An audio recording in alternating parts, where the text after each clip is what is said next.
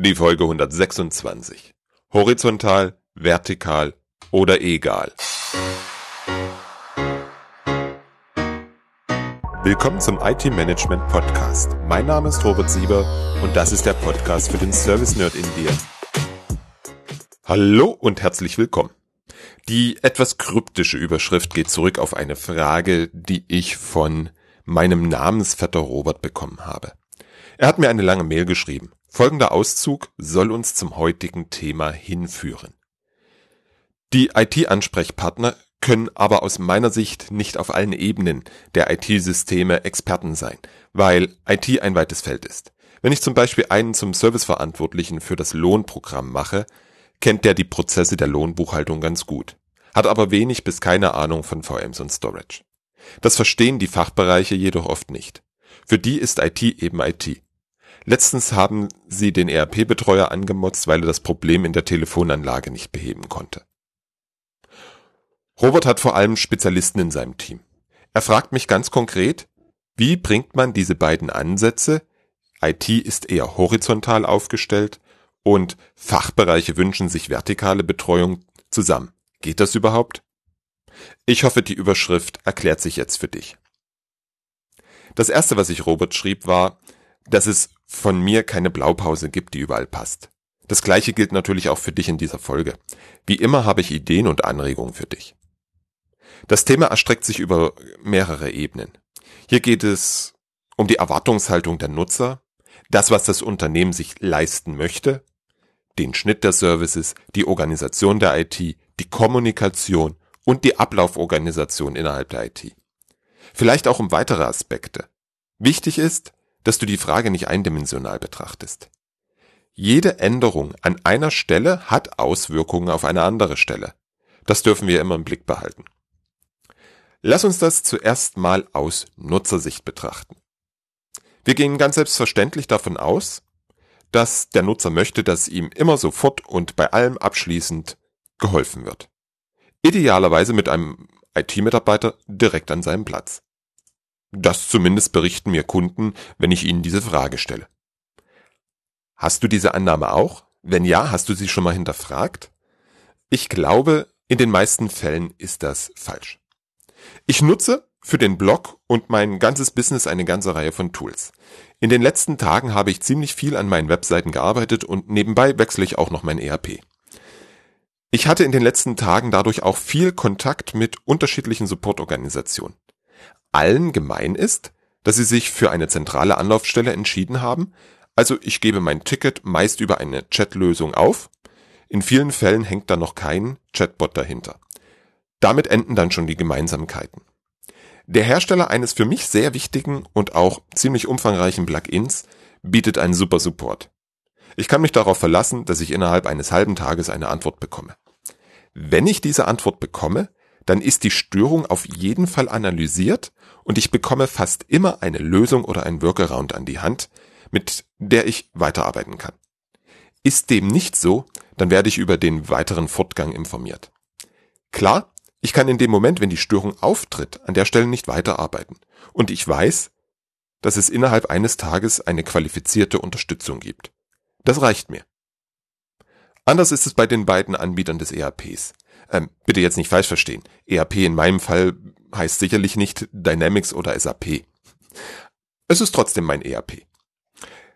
Und bei denen ist das so, da steht im Chat, dass die Agenten in der Regel innerhalb von x bis y Stunden antworten. Eins kann ich dir sagen, machen sie nicht. Es wird eine Erwartungshaltung geschürt, die leider in meinem Fall nicht beziehungsweise fast nie eingehalten wird. Ich glaube, dass die wirklich meisten Nutzer eine Stelle haben wollen, an der sie mit einem guten Gefühl ihr Anliegen loswerden wollen und sich darauf verlassen können, dass sich innerhalb einer bestimmten Zeit jemand mit einer Lösung meldet. Jetzt fang bitte nicht damit an, dass das bei der internen IT nicht so einfach ist. Weiß ich, und es ist trotzdem kein Unterschied. Eine Lösung kann auch sein, dass man kommuniziert, dass es länger dauert und warum. Auch die interne IT ist eine Service-Dienstleistung und ich darf meine Services so weit im Griff haben, in Klammern, inklusive der eingebundenen Dienstleister und Lieferanten, dass ich die versprochene Leistung nach außen erfülle. Denn die entscheidende Frage ist, wie es nach der Meldung der Störung weitergeht. Da wechseln wir von der Nutzerschnittstelle in die Ablauf- und Aufbauorganisation der IT. Das, was dem Nutzer nicht transparent ist, was er auch gar nicht wissen muss. Er hat Anspruch auf einen funktionierenden Service. Ähm, stopp. Mir fällt gerade was ein, was du nicht vergessen darfst. Was machst du mit all dem Wissen, welches in der IT angesammelt wurde? Was machst du mit dem Wissen aus der Fachabteilung? Stichwort Knowledge Base und Knowledge Management. Wenn du es hinbekommst, das Wissen in einem Self-Service-Portal dem Nutzer aktuell, Herausforderung Nummer eins, und kontextsensitiv, Herausforderung Nummer zwei, allerdings technisch lösbar, zur Verfügung zu stellen, dann können sich die Nutzer immer häufiger selbst helfen. Das führt zu mehr Zufriedenheit bei den Nutzern und zu weniger Arbeit in der IT. Auch hier gilt, das ist kein Weg, den du gehen musst. Beispielsweise der Plugin-Hersteller, von dem ich vorhin sprach, hat seine Knowledge Base abgeschafft. Früher war es so, dass ich nach der Eingabe des Anliegens eine Reihe von Artikeln angezeigt bekam, die passen könnten. Erst danach durfte ich ein Ticket eröffnen. Warum das abgeschafft wurde?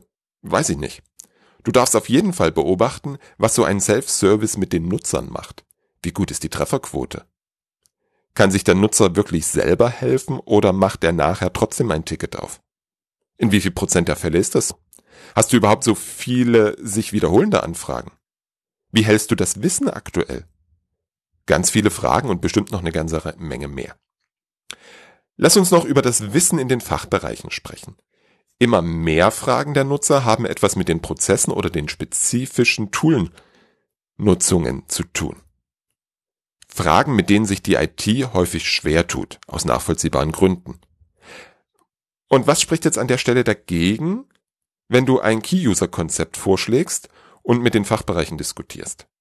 Diese Key-User dann in dein ITSM-System mit einbindest und so der Support besser und schneller funktioniert. Das heißt, die Nutzer bekommen die Unterstützung von jemandem, der die Domäne kennt, sowohl fachlich als auch das Tool. Die IT bekommt weniger Anfragen und letztlich funktioniert alles für alle besser. Okay, jetzt aber zur internen Organisation. Die fängt ja schon bei dem Schnitt der Services an. Wie sind die Services definiert? Wie werden die Services erbracht? Als Matrix oder in einem Service-Team? Davon hängt maßgeblich ab, wie viel Ticket-Ping-Pong es gibt, wie viele Menschen sagen können, bei mir geht alles. Oder dafür bin ich nicht zuständig. Der Service an sich ist für dich auch wichtig. Durch den weißt du im Detail, was du überhaupt gemacht wird. Welche Komponenten es braucht und wie das dann noch mit den Geschäftsprozessen zusammenhängt. Alles ganz wichtige Informationen.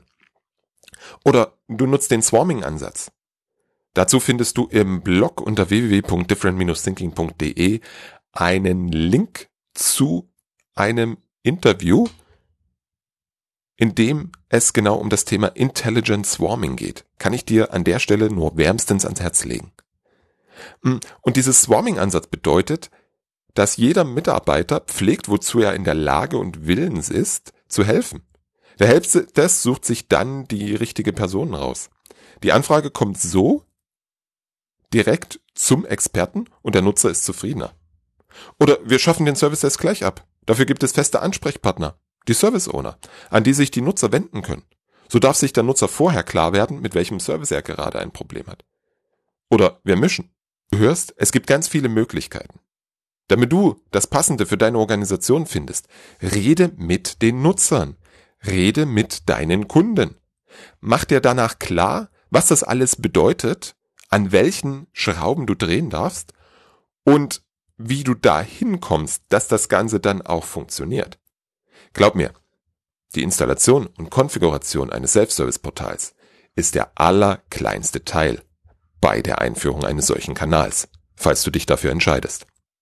Lass uns jetzt zum Schluss noch über die Kommunikation sprechen. Diese ist entscheidend. Wie oft und was wird kommuniziert? Wie gut informiert fühlt sich der Nutzer? Wie verlässlich sind die Kommunikation und die darin getroffenen Aussagen? Für mich eine ganz wichtige Komponente. Je besser du kommunizierst, je besser deine Kollegen kommunizieren, umso zufriedener sind die Nutzer. Robert hat ein ganz wichtiges Thema angesprochen. Ich danke dir dafür. Ich hoffe, die Ansätze bringen dich weiter.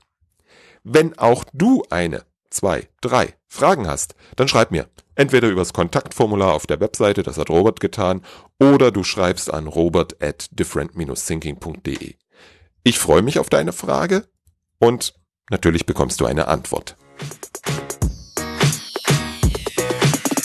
Ich danke dir fürs Zuhören und freue mich, wenn du das nächste Mal wieder reinhörst.